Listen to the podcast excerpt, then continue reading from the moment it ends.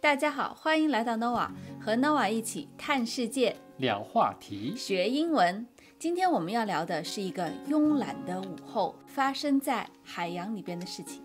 很久很久以前的一个慵懒的星期天下午，大家都在海滩唱歌跳舞。可是呢，海里面的泡泡鱼法官还在工作。他一天工作二十个小时，不洗澡也不休息。他刚刚做了一个判决，我判定固体、液体、气体都会热胀冷缩，遇热就胀大，遇冷就缩小。这时门开了，一瓶水走了进来。水说我反对，你是谁？我是水。你刚刚说固体、液体、气体都会越长冷缩，我反对。你你你竟敢！好，让证人告诉你为什么固体、液体、气体都会热胀冷缩。传证人固体，我是固体，我的里面有原子。当加热固体时，固体里面的原子就会跳来跳去，温度越高，原子跳得就越快，幅度就越大，物质就膨胀了。比如呀，铁路在热天的时候，钢轨受热伸长，胀了起来，使整条铁路变形。这就是我们固体热胀冷缩的例子。再比如说，如果打不开金属瓶子盖，放在热水下冲一冲，瓶盖一遇热就膨胀了，就松开了。传证人二：气体。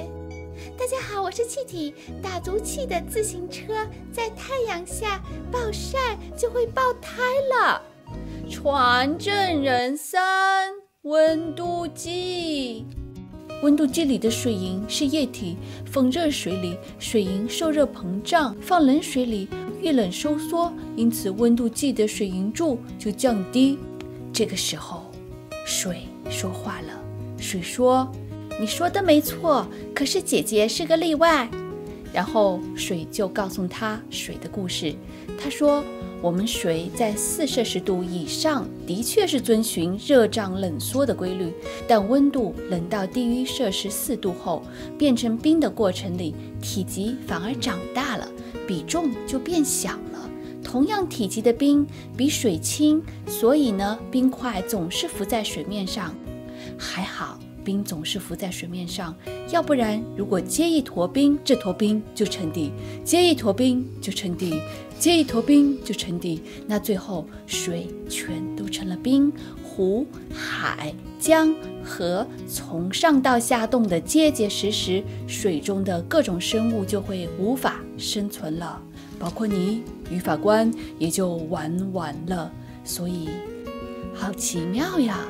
水在四摄氏度之后呢，居然是热缩冷胀，让所有海洋里面、河流里面的小生物都可以存活下来，真的是好奇妙，好奇妙呀！一二三四五六七，我们在一起。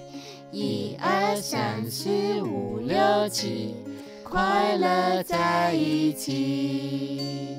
一二三四五六七，我们在一起。一二三四五六七，快乐在一起。